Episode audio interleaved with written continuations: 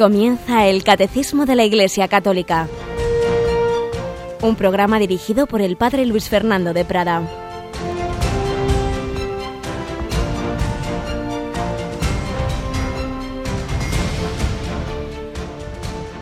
Alabados sean Jesús y María. Muy buenos días, queridos amigos, querida familia de Radio María. Bienvenidos a esta nueva edición del Catecismo de la Iglesia Católica, en el que, con la gracia del Señor, seguiremos recibiendo las enseñanzas de la Iglesia a través de esta preciosa obra, síntesis de su enseñanza, de su tradición, por supuesto, de la Sagrada Escritura, todo para nuestra vida. Una vida que sigue adelante, que, que debemos vivir en presencia del Señor. Hoy tenemos con nosotros a Cristina Rubio. Buenos días, Cristina. Muy buenos días, Padre una vida que debe ser movida por el Espíritu Santo. Justo hoy, hace una semana, eh, concluía el seminario de vida en el Espíritu que durante siete semanas más la Eucaristía final de la semana pasada hemos desarrollado. Bueno, todas esas enseñanzas que nos dirigió Inmaculada Moreno, los testimonios que nos trajo y la Eucaristía, van a poderlas tener de nuevo nuestros oyentes en casa, ¿verdad?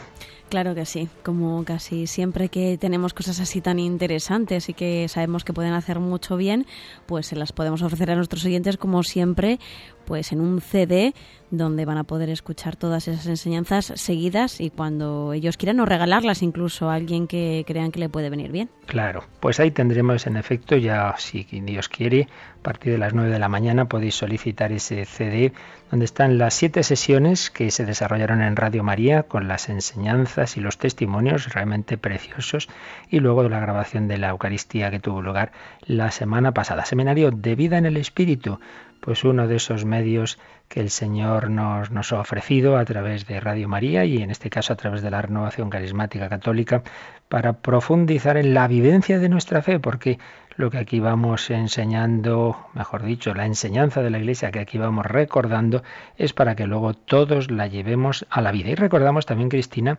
que en Radio María vibramos con la vida de la Iglesia y el próximo sábado tenemos un acontecimiento eclesial en España, ¿verdad? Sí, el sábado por la mañana tenemos la toma de posesión de mm, el monseñor Celso Morga en Mérida Badajoz, será ah, como arzobispo coadjutor. Coadjutor, sí, es decir, el el viene sería algo así como un obispo auxiliar, pero que ya el Papa ya ha designado que sea el sucesor cuando ya eh, eh, presente ya definitivamente por edad la renuncia al actual arzobispo, pues él será el nuevo arzobispo de Badajoz. Próximo sábado, once y media es cuando empieza esa celebración, aunque conectaremos antes. Ahí seguiremos pues esa vida de la Iglesia y concretamente en Extremadura. Pues vamos nosotros adelante, estamos en este mes de noviembre, pues en, ese, en esta primera mm, sección del programa, contando, recordando historias que nos ayuden a, afrontar nuestra vida y nuestra muerte, el sentido de la vida y de la muerte, desde la muerte de santos, de mártires.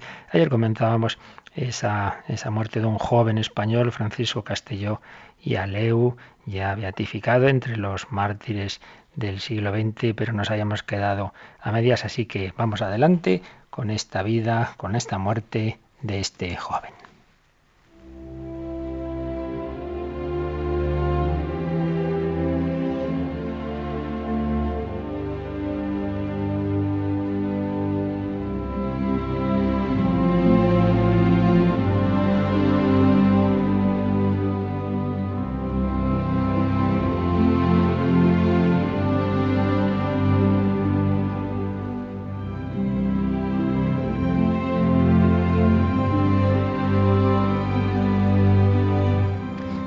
Habíamos resumido ayer los rasgos principales de la vida de este joven Francisco Castelló y Aleu, que nacido en Alicante pero que vivía en Lérida y que con 22 años, al empezar la guerra civil, es detenido y ingresado en una antigua capilla que se convertida, convertido en celda con otros prisioneros.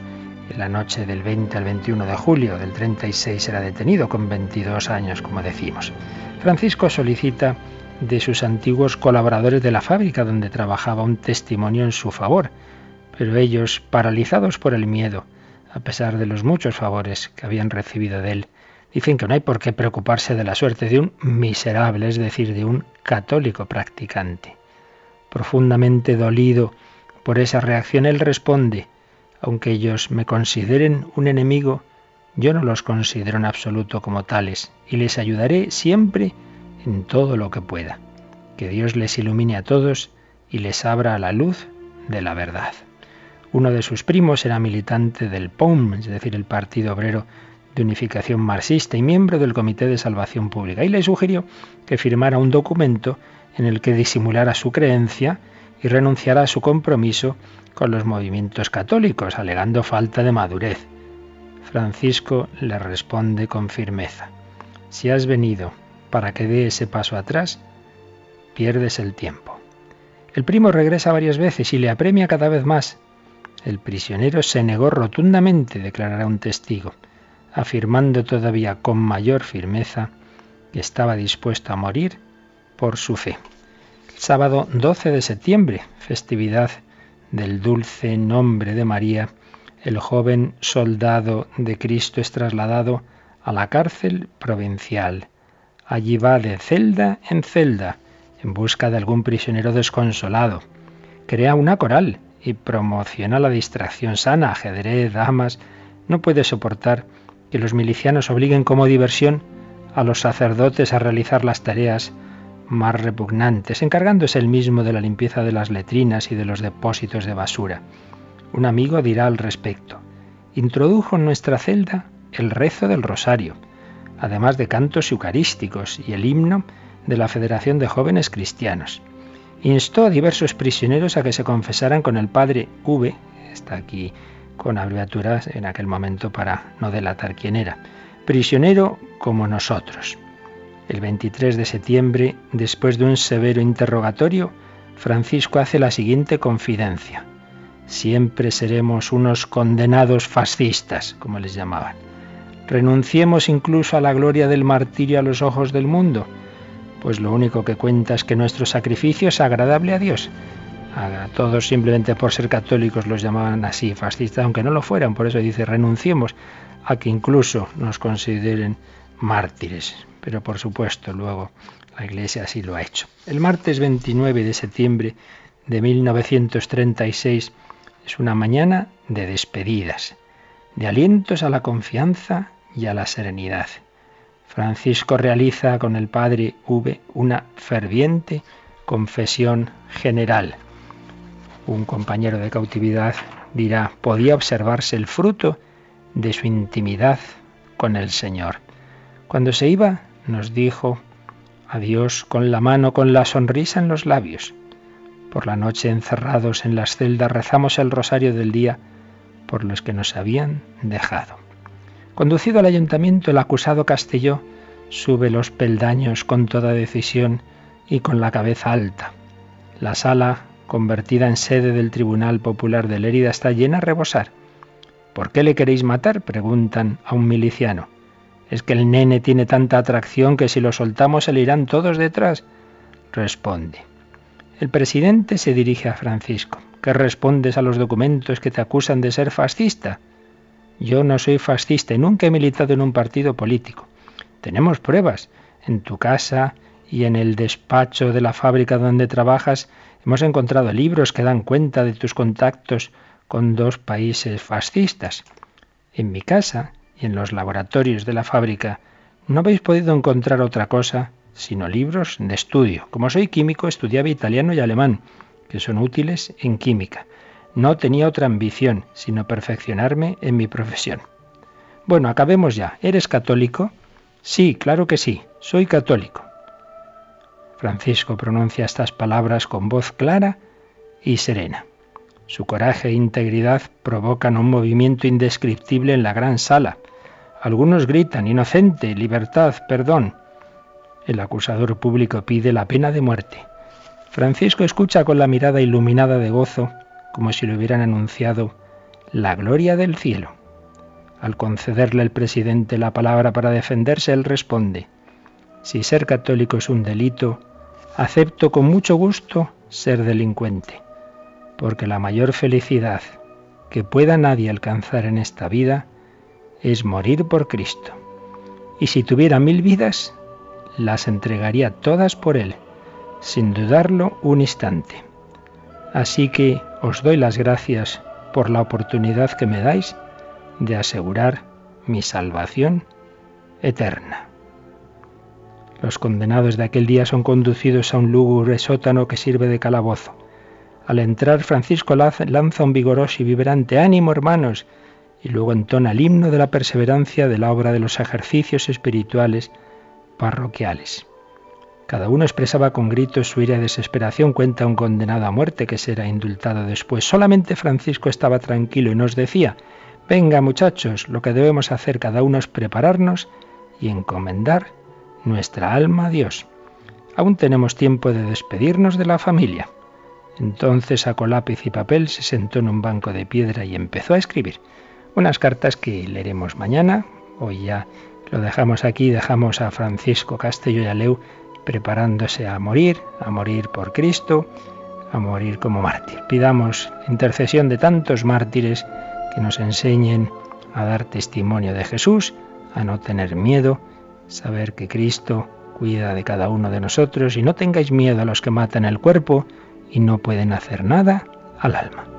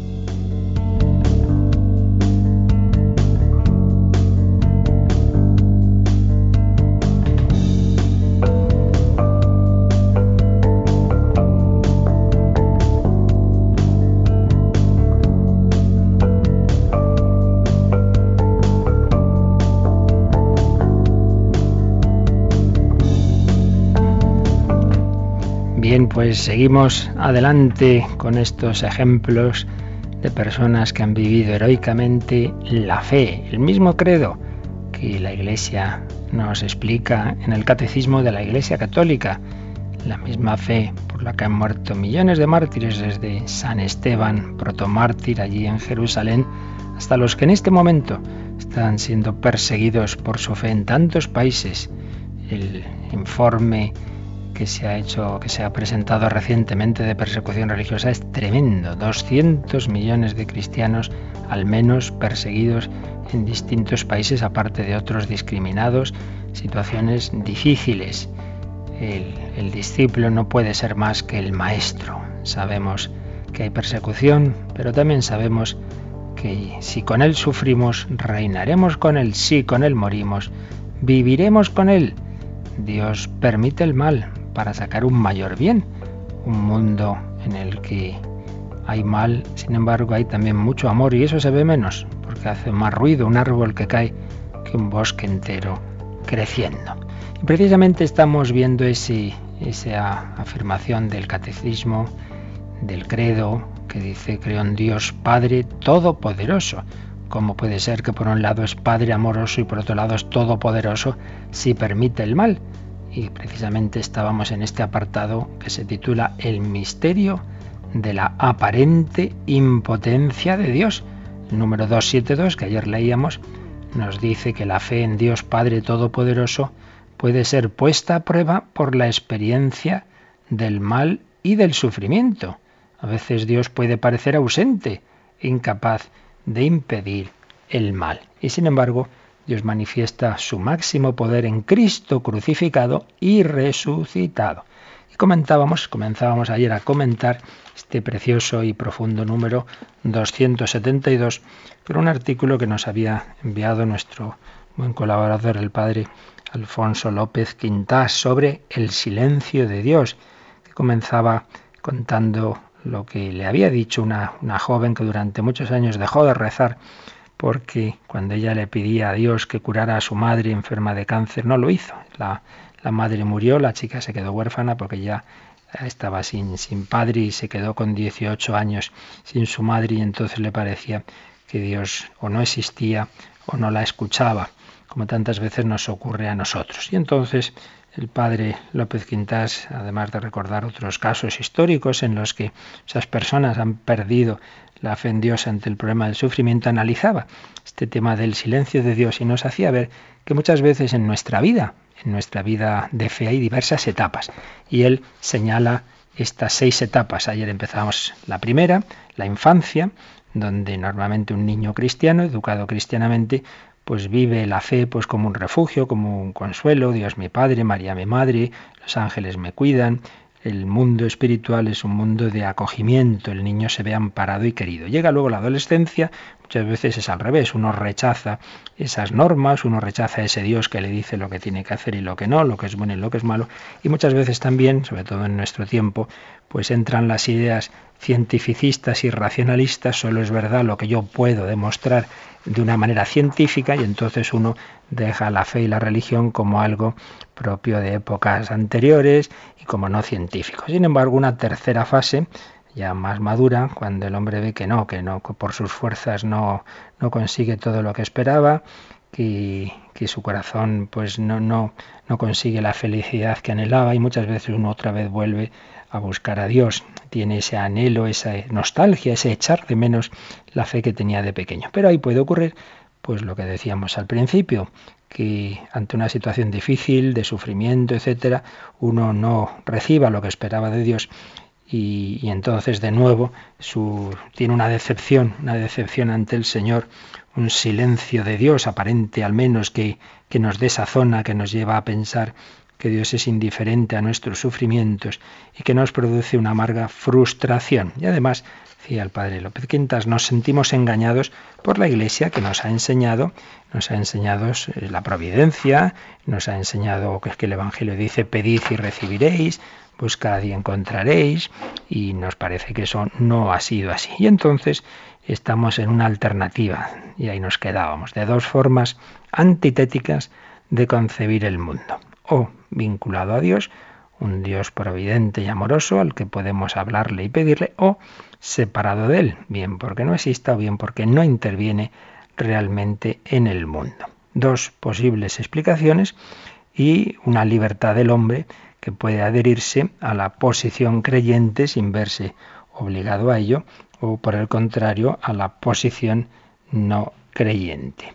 Eh, silencio de Dios puede llevarnos a esta situación. Bien, y entonces, a continuación, el padre López Quintas habla de otras dos, dos etapas ya de, de madurez. En primer lugar, el darnos cuenta de la importancia que tiene en nuestra vida la libertad, la capacidad de decidir en buena medida nuestro destino. Y por ello podemos valorar el hecho de que Dios nos haya dotado de inteligencia, de libertad, de capacidad decisoria, el hecho de que Dios desea respetar nuestra autonomía. Y ahí es donde podemos, podemos entender o al menos intuir que ese aparente silencio de Dios, eso de que Dios no está ahí cada dos por tres apareciendo, haciendo milagros, hechos extraordinarios, ese ocultamiento divino, es un don que nos hace el Creador para que seamos capaces precisamente de encontrarnos libremente con Él. ¿Por qué? Porque si Dios estuviera siempre actuando de una manera espectacular, una manera milagrosa, pues claro, de alguna manera eso iba a quitar nuestra libertad ante, ante lo evidente, no hay más remedio que aceptarlo. Pero si Dios da signos, signos sí, pero esos signos no son de tipo, digamos, deslumbrador, no son evidencias, eso se dirige a nuestra libertad. Y entonces será nuestra, nuestra libertad que movida por el amor y por la gracia de Dios, se abrirá a los signos que por un lado, como ya explicábamos en otro momento en el catecismo, serán suficientes, porque es claro que sí, esto lo, añado yo aquí ahora, claro que hay signos suficientes para que nuestra fe no sea una simple opción voluntarista, sino que es lo más razonable, pero que sean suficientes para que la fe sea razonable no quiere decir que sean evidencias que quiten la libertad. Por el contrario, Dice el padre López Quintas, el encuentro con Dios procederá del amor. El amor es el gozne que nos va a permitir descubrir el sentido pleno del silencio de Dios. Y cita al gran famoso y, y gran teólogo romano Guardini, que contaba en su diario que él le asombraba pensar que pudiera ser que Dios Todopoderoso haya querido crear el mundo, llamar al hombre a la existencia, ofrecerle su amistad. A veces nos cuesta, ¿no? Pero bueno, de verdad, Dios ha hecho todo esto y se ha hecho hombre, pero, pero qué cosa hace. Entonces le, comentó su perplejidad a un teólogo italiano y este le dijo, bueno, esto son cosas del amor, esto son cosas del amor.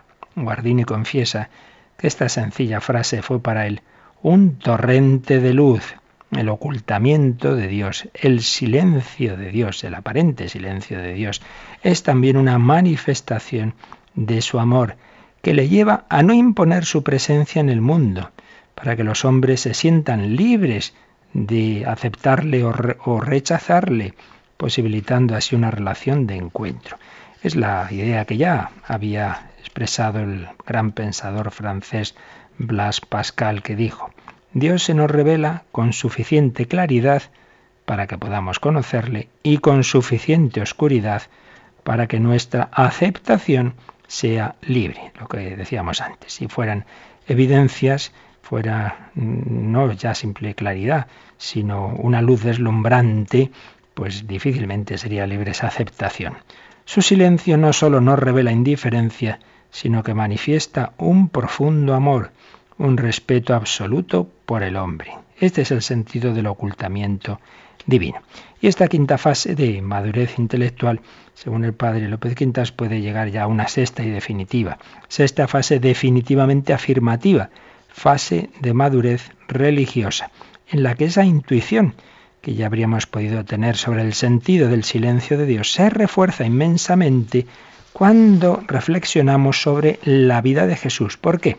Porque Jesús, como sabemos, es la revelación plena del Padre. El que me ve a mí, ve al Padre, le dice Jesús al apóstol Felipe, Juan 14, 9. Pero fijémonos, dice López Quintas, que, que es de Jesús que revela lo que es el Padre, pasó la vida ocultando en buena medida su divinidad, para que sus compatriotas no le tomaran como un guía poderoso al modo humano. Recordad que muchas veces cuando hace milagros dice no lo contéis a nadie y de hecho pues no es que esté desde luego en sus treinta y tantos años constantemente haciendo milagros.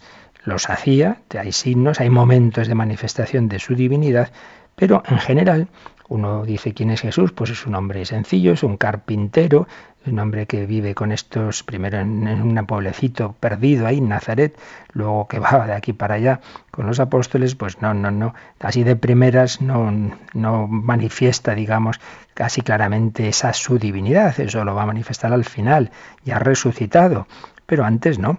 Antes había, por un lado, unos signos, una vida y unas obras que ciertamente para quien tenía el corazón abierto le iban revelando su condición divina, le iban invitando a creer para que al final hiciera el acto de fe como hace Santo Tomás, Señor mío y Dios mío, pero por otro lado, también su vida humana y sobre todo su muerte, su pasión, pues, pues parecía que tapaba esa divinidad.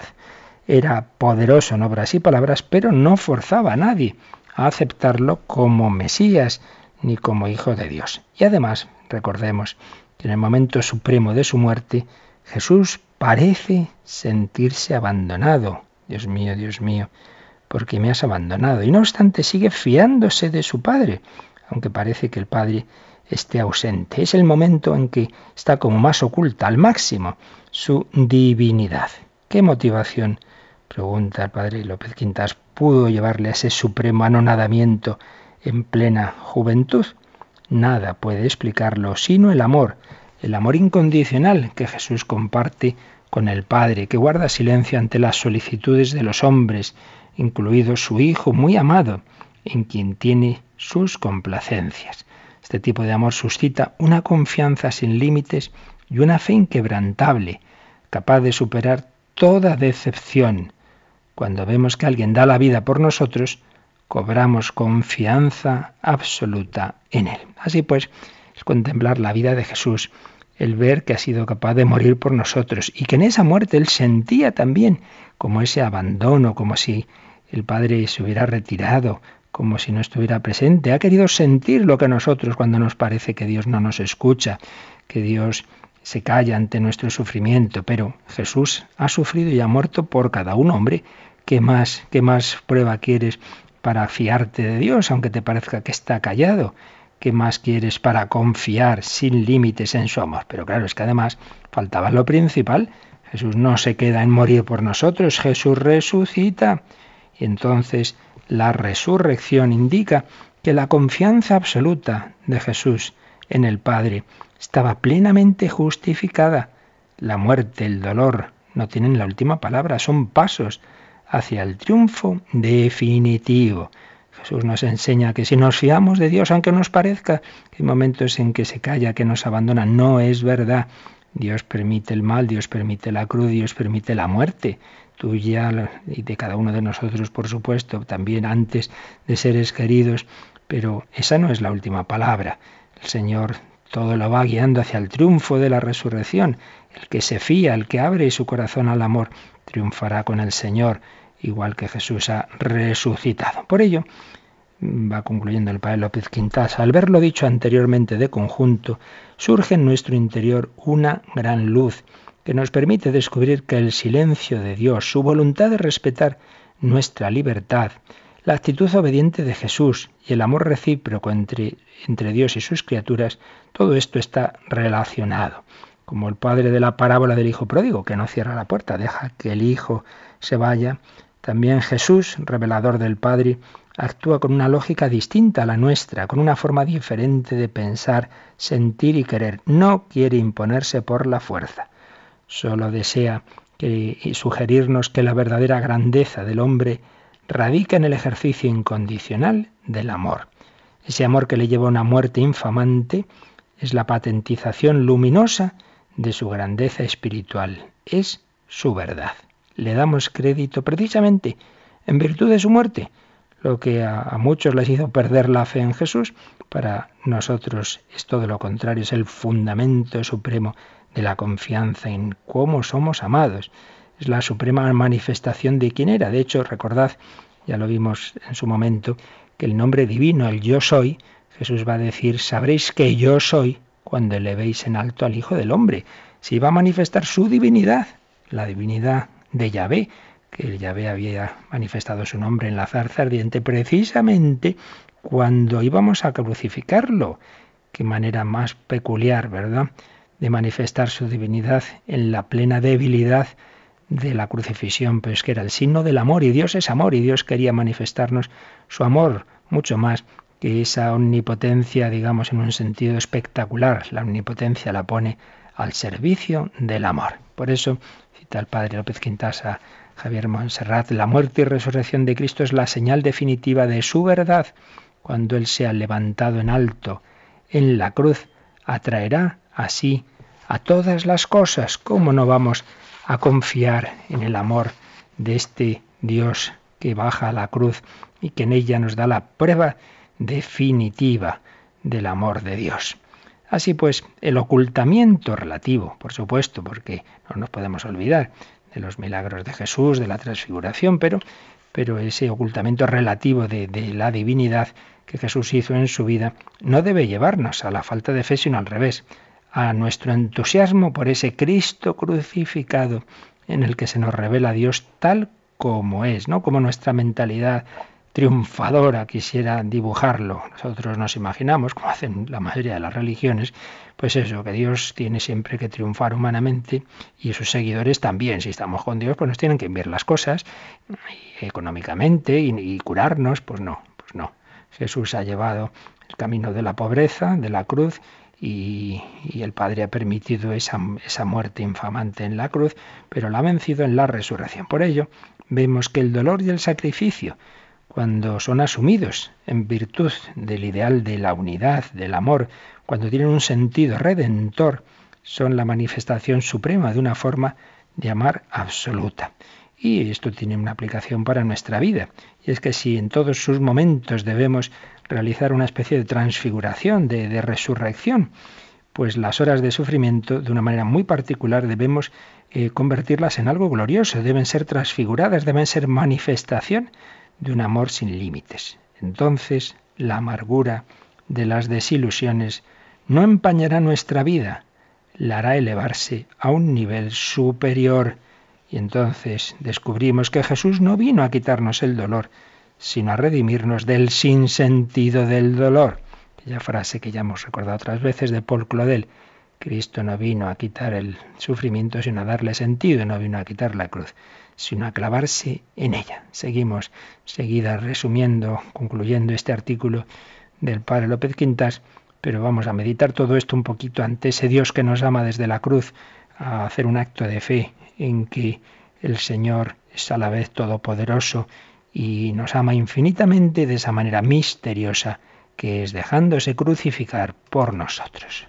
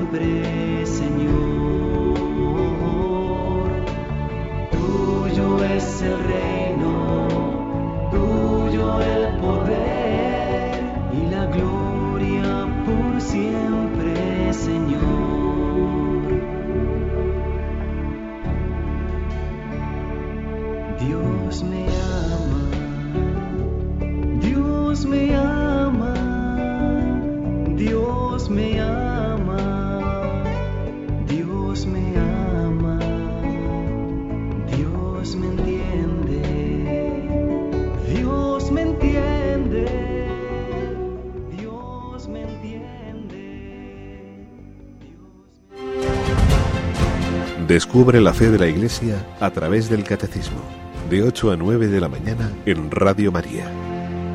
Dios me ama, Dios me entiende, aunque nosotros muchas veces no le entendemos. Lógico, no vamos a tener la mente divina, solo faltaba. Dios es infinito y nuestra mente es bien chiquitita. Nos cuesta entenderle, pero la fe no es entender, es fiarse. ¿Y quién nos ha dado más motivos para fiarnos que el que ha muerto y ha resucitado por cada uno? Por ello, sintetiza el padre López Quintas este artículo sobre ese silencio de Dios que a veces nos parece, tantas veces nos parece encontrar en cuando Dios calla ante el sufrimiento, ante las tragedias, ante la muerte de los inocentes, ante una oración que le hemos hecho y nos parece que no nos ha escuchado. Sintetiza todo ello haciéndonos concluir que podemos creer en el amor de Dios por encima de ese ocultamiento. Vuelve a citar a Javier Montserrat. Cristo es el signo definitivo que Dios ha querido darle al hombre para afianzarlo en el sentido de la religiosidad humana, la creencia en el amor de Dios por encima de la amargura y el desánimo de su silencio. Un signo que no es impositivo, es una llamada al corazón del hombre, pero sin imponerle la aceptación de Dios. Y es que a través del mundo el hombre puede vislumbrar, claro, la existencia de Dios. Ya lo vimos cuando hablamos de las pruebas de la existencia de Dios en el catecismo, pero es sobre todo en Jesucristo donde vemos la coherencia con lo que podíamos intuir en la creación. En la muerte Jesús se anonada por amor al hombre. Este amor ilimitado nos da confianza de que Dios, aunque guarde silencio, ama al hombre inmensamente como amaba a su Hijo. Nosotros que, que pedimos ayuda al Padre y a menudo no obtenemos lo que le estamos pidiendo, logramos nuestra figura plena de hombres en la persona de Cristo crucificado. En el Dios Padre renuncia, por así decir, a imponer su presencia, acepta que usemos mal nuestra libertad. Pero al resucitar Jesús se nos muestra que ese anonadamiento, que esa cruz tiene un final feliz y nos anuncia nuestra propia resurrección. La resurrección es debida a la transfiguración que opera el amor. Y esta es la verdad profunda de la vida de Jesús, la revelación de que en su vida, muerte y resurrección se hallaba presente el Padre, que por amor renuncia a imponerse. Por ello, uno de los anhelos de nuestra vida debe ser descubrir ese destino que Dios nos tiene reservado, un Dios que, se nos oculta, que parece que juega al escondite con nosotros, pero tenemos precisamente que buscarlo en la fe. No desconfió del amor divino la joven Juana de Arco cuando se ve acorralada por sus enemigos y condenada a morir en la hoguera, y se decía a sí misma, tómalo todo con buen ánimo, no te quejes de tu martirio, el Señor está contigo.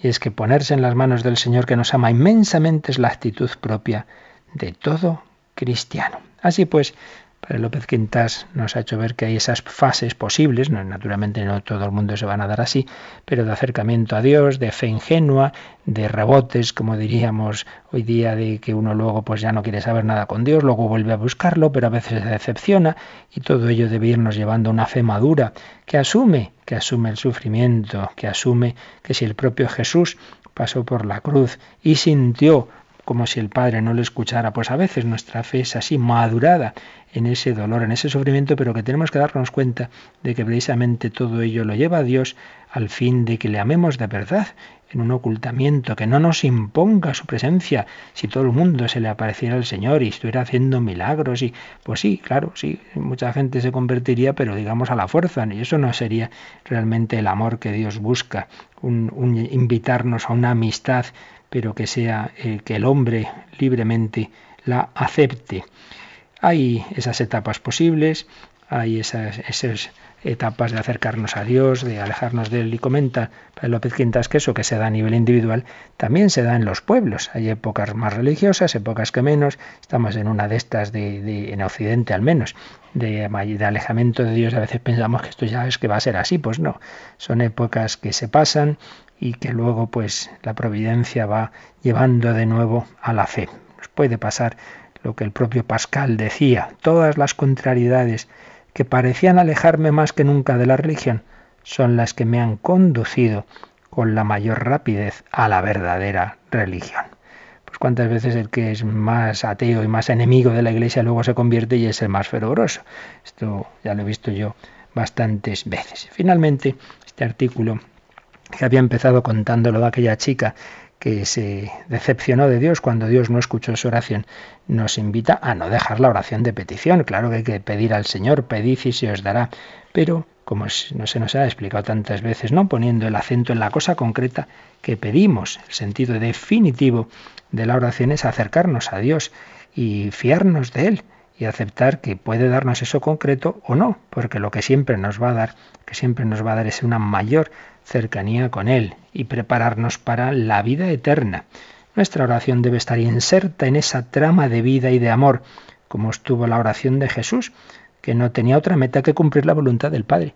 En toda oración lo que debemos pedir es la fuerza para cumplir la voluntad del Padre. Recordad la oración de Jesús en Gesemaní, si es posible pase de mí este cáliz, pero no se haga mi voluntad, sino la tuya. Por tanto, oremos, sí, oremos, pero sabiendo que lo principal que debemos siempre pedir es el Espíritu Santo, que nos va a confortar para fiarnos de Dios y para hacer su voluntad.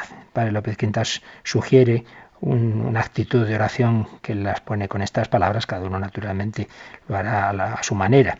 Qué bueno sería, Dios mío, poder estar entre aquellos que te aman por ti mismo, poder estar entre aquellos que soportan tu ocultamiento, porque les importa más confiar en ti que entenderte, entre aquellos que no intentan encerrar a Dios en sus deseos, sino sólo inclinarse ante su infinitud. Qué bueno sería, Dios mío, estar entre aquellos que mantienen tu alabanza aun cuando están destrozados, entre aquellos que saben renunciar a lo accidental porque quieren ser libres para lo esencial, entre aquellos que se reconcilian con las preocupaciones de este mundo, porque han oído la llamada del amor. Y el artículo termina contando algo. Si empezó relatando lo de esa chica que perdió la fe porque el Señor no escuchó su oración para pedir la curación de su madre, termina contando un accidente hace ya muchos años y cuando precisamente también nosotros pues ante accidentes de, tráfico que, ocurren y que, y que, nos hacen muchas veces dudar del amor de Dios, pues cuenta un accidente que de tráfico que tuvieron un grupo de focolarinas, es decir, estas jóvenes que seguían a Kiara Lubick y que, y que siguen en el grupo de los focolares que, que se llaman. Pues bien, un grupo de, de, de esas seguidoras de, de este movimiento tuvo un grave accidente de tráfico. Quedaron dispersas al fondo de un barranco. Ya casi sin aliento, una de ellas repetía, Dios es amor, y las demás lo fueron repitiendo, Dios es amor, Dios es amor. Y así se entregaron en los brazos del Padre. Cuando ante las tragedias, los accidentes, los atentados, hay personas que pierden la fe, en el amor de Dios. Estas chicas murieron repitiendo, Dios es amor, como Santa Teresita del Niño Jesús se había ofrecido al amor misericordioso del Señor y tuvo unos últimos meses durísimos de sufrimiento de cuerpo y de alma. Y sin embargo, a pesar de la tremenda agonía, repetía, y no me arrepiento de haberme entregado al amor. Así pues, Dios sigue actuando en nuestra vida en esos momentos de dolor, en esos momentos de aparente impotencia, en esos momentos en que parece que Dios calla. Está actuando, está obrando, pero está obrando a su manera, dándonos la fuerza para amar en el dolor, como a Jesús le dio el Padre la fuerza, simbolizada en aquel ángel que se le aparece en Gesemaní, para seguir adelante, para entregar su vida por nosotros. Todo esto, naturalmente, lo podemos vivir solo desde la fe. Por eso, Cristina, vamos a acabar la catequesis de hoy leyendo el siguiente número. Todo esto era como un amplio comentario que hemos tomado prestado a nuestro buen amigo el padre López Quintas del número 272, pero vamos a ver lo que nos dice el siguiente número, que precisamente nos habla de la fe necesaria para vivir eh, estas realidades, ¿no? El número 273. Solo la fe puede adherir a las vías misteriosas de la omnipotencia de Dios. Esta fe se gloría de sus debilidades con el fin de atraer sobre sí el poder de Cristo. De esta fe, la Virgen María es el modelo supremo. Ella creyó que nada es imposible para Dios y pudo proclamar las grandezas del Señor. El poderoso ha hecho obras grandes por mí, su nombre es santo. Número precioso sobre la fe. Aquí sería bueno que recordáramos todo lo que hablamos sobre la fe. Podríamos releer la encíclica Lumen Fidei del Papa Francisco sobre la luz de la fe. Podríamos releer la encíclica Redentoris Mater del Papa San Juan Pablo II sobre la Virgen María, donde nos va a hablar especialmente de la fe de la Virgen. Solo la fe porque por nuestra mera razón no, no entendemos estos caminos misteriosos de Dios. Pero la fe nos lleva a pensar que si Jesús sufrió el abandono, la tristeza de Gesemaní, si Jesús sufrió la cruz, si oía decir, si eres hijo de Dios, baja de la cruz, ¿veis? Ese es el esquema mundano. Si uno está con Dios, tiene que triunfar, baja de la cruz, entonces creeremos en ti. Pues no bajo de la cruz, y sin embargo creemos en Él en la cruz porque nadie tiene amor más grande que el que da la vida por sus amigos. Dios es amor y Dios reveló su amor asumiendo nuestra cruz, nuestro dolor. Pues si ese es Jesús, tenemos también que ver con esa clave, con esa óptica, las cruces propias y ajenas, las tragedias, el sufrimiento del mundo. Ahí, desde la fe, dice el catecismo, podemos adherirnos a las vías misteriosas de la omnipotencia de Dios. ¿Dios podría impedir esto? Sí, y bueno, no olvidemos que a veces lo hace. O sea que el hecho de que hayamos ahora puesto el acento en esas ocasiones en que Dios no nos pide, no nos da lo que le pedimos, que no hace esos milagros, no quita que existan milagros y que a veces sí Dios actúa de una manera extraordinaria, por supuesto. Él sabe lo que nos conviene y hay veces y en nuestra vida yo creo que todos, todos hay ocasiones que decimos, madre mía, ahí hay un signo de Dios, un milagro, en un sentido estricto o en un sentido que no, estrictamente no es que sea un milagro en el sentido de alterar las leyes de la naturaleza, pero uno dice, uy madre, esto es mucha casualidad ha sido, aquí hay una, ahí está la mano de Dios. Yo creo que todos tenemos casos de estos, que con un corazón limpio sabemos descubrir esos signos de Dios. Hay veces en que Dios nos da ese signo claro y otras veces en que, en que no, en que se oculta. Y entonces, en cualquier caso, la fe nos lleva a ver que está el Señor en ese momento de Cana, en que está el milagro de Jesús, que transforma el agua en vino, y en el momento de la cruz. Y esa es la fe que tuvo la Virgen María. Feliz tú que has creído, le dirá Santa Isabel. María cree en todo momento, en el triunfo y en el fracaso. Ya Simeón le había hecho una segunda anunciación. Este será signo de contradicción y a ti una espada de dolor te traspasará el alma. Eh, decía Juan Pablo II que la Virgen tiene dos anunciaciones. La que llamamos así sin más, la anunciación, la que le hace el arcángel Gabriel, serás la madre del Hijo del Altísimo, su reino no tendrá fin, en fin, todos son promesas positivas, pero luego hay, hay, esa segunda anunciación que le hace Simeón, en donde ya le habla del camino del dolor, del camino de la cruz, de que una espada traspasará tu corazón. Y esa fe es la que ha tenido también un San Pablo, que nos va a hablar de esa debilidad de Dios. Los griegos buscan sabiduría, los judíos piden signos, nosotros anunciamos a un Cristo crucificado, necedad para griegos y para y locura para los judíos, pero es ese es el poder de Dios, se manifiesta ahí en esa en esa locura del amor crucificado. La Virgen María es el modelo supremo de esta fe, esas etapas que a veces se dan en nuestra vida. María no tuvo etapas de rebote, por supuesto, pero sí, momentos de oscuridad. No pensemos que la Virgen siempre todo lo entendió, lo tuvo muy claro. De hecho, el Evangelio nos dice, cuando Jesús se queda en el templo y, oye la Virgen lo que le responde, ¿por qué me buscabais? Dice que no entendió, no entendieron la Virgen y San José. Pues, pues si ella no entendió, ¿qué vamos a entender nosotros? Por eso repito, la fe no es entender, la fe es fiarse, fiarse de este amor de Dios que ha descendido hasta el dolor, hasta la muerte, ante hasta ese aparente silencio de Dios. Parece que Dios calla, pero no es que calle, es que habla de una manera misteriosa.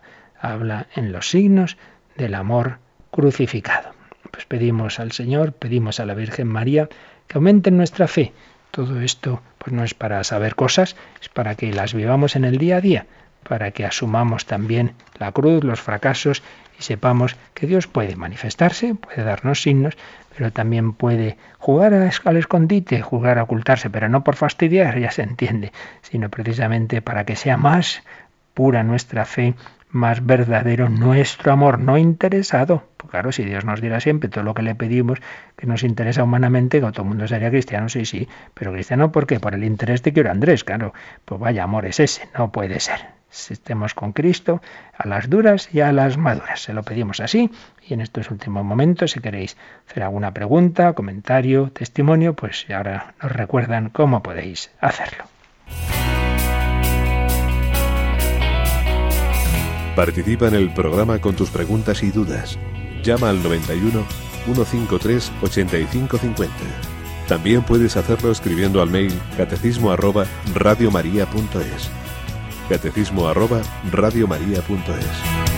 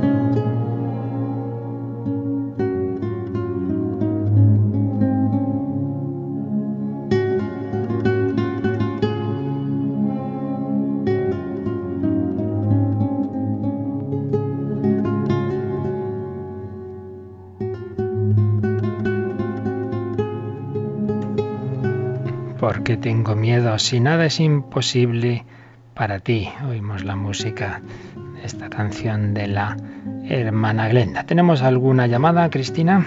Sí, de Trinidad desde Granada. Ella no, no nos hace ninguna pregunta, simplemente hmm. quiere dar su propio testimonio. Ella dice que si con los ojos de la fe miramos la vida, vemos en todo a Dios y solo podemos alabarlo. Que ella llegó a su conversión a través del dolor, del sufrimiento y ahora siempre está contenta porque es lo único que tiene, ver la vida con los ojos de Dios y tener confianza en Él y eso es lo que le da alegría. Pues muchísimas gracias por este testimonio. En efecto, eso es la fe, el ver las cosas con los ojos de Jesús, con los ojos de Dios y ver a Dios en todo. Como decíamos antes, en los misterios gozosos, en los momentos en que las cosas van bien, es un don de Dios, pero también en los momentos dolorosos. Precisamente esa expresión de Santa Teresita del Niño Jesús, todo es gracia, la dijo cuando ya entraba en la fase final de su enfermedad y le dijeron que ya ni, como no podía ni tragar, que no podía recibir la comunión, que era para ella muy doloroso, pero dijo, todo es gracias. Si Jesús así lo permite, pues será conveniente, será también un regalo. También teníamos un correo que es frecuente, que nos preguntan qué quiere decir descendió a los infiernos, si Jesús bajó al infierno. No, Cuando en el credo decimos a los infiernos, no es el infierno separación eterna de Dios, que el hombre rechaza esa su amistad por lo que hemos visto hoy de su libertad, sino que se refiere al Seol, el limbo de los justos, la situación en que estaban las almas de, todos aquellos que, que, habían sido fieles a Dios, que al menos habían muerto en su amistad y su misericordia, pero que hasta que Cristo no resucitara y no abriera, por así decir, la puerta del cielo, no podían eh, llegar a esa plenitud, a esa salvación.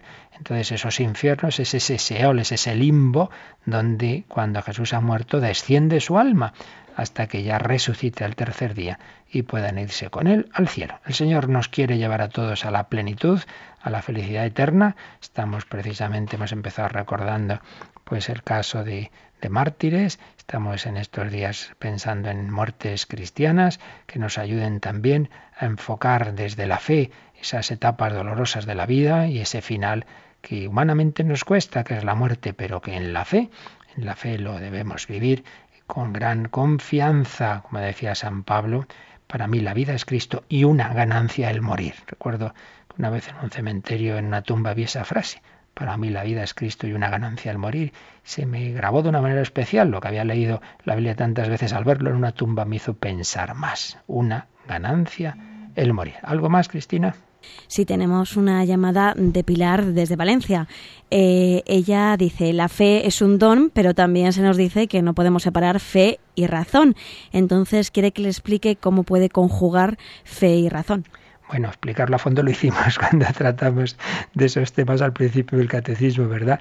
Entonces ahora ya en unos segundos va a ser un poquito complicado. Así que yo primero le aconsejo que se pida esas catequesis en que hablamos de este apartado del catecismo. Pero bueno, por decirle algo en este, en este momento, yo voy a recordar el ejemplo que puse entonces, ¿no?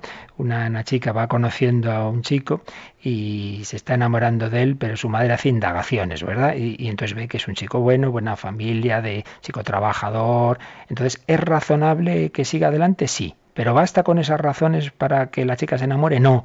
Eh, hay algo en el corazón, ese, ese flechazo, digamos, ese enamoramiento es algo personal, pero luego es razonable. Bueno, pues algo así. ¿Es razonable creer en Dios? Sí, hay pruebas que nos llevan a la existencia de Dios. ¿Es razonable creer en Cristo? Sí, no es una chaladura. Están ahí los evangelios como documentos históricos, en fin, una serie de razones que dimos y que veremos también al hablar de Jesucristo. Pero ya por eso vamos a creer, no, porque como hemos visto hoy, las razones no son evidencias, no quitan la libertad, no es algo que se imponga así sin más a nuestra inteligencia. Hace falta que el corazón se abra. Entonces hay un juego ahí entre razones que están, pero que, que no son suficientes, digamos, para, para obligarnos a creer. Dejan un margen a la libertad, como dejan un margen al corazón de una persona de, unirse a otra o no, algo así. Pero en fin, insisto en que esto lo vimos muy despacio en varios días cuando tratamos de esto en, en programas anteriores sobre la fe y la razón. Fe y razón, dos alas que decía Juan Pablo II, para elevarnos a Dios, un Dios que nos bendice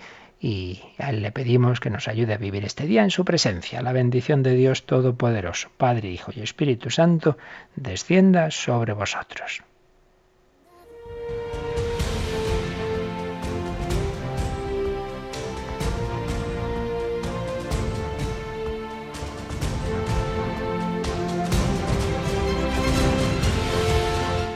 Han escuchado en Radio María el Catecismo de la Iglesia Católica un programa dirigido por el Padre Luis Fernando de Prada.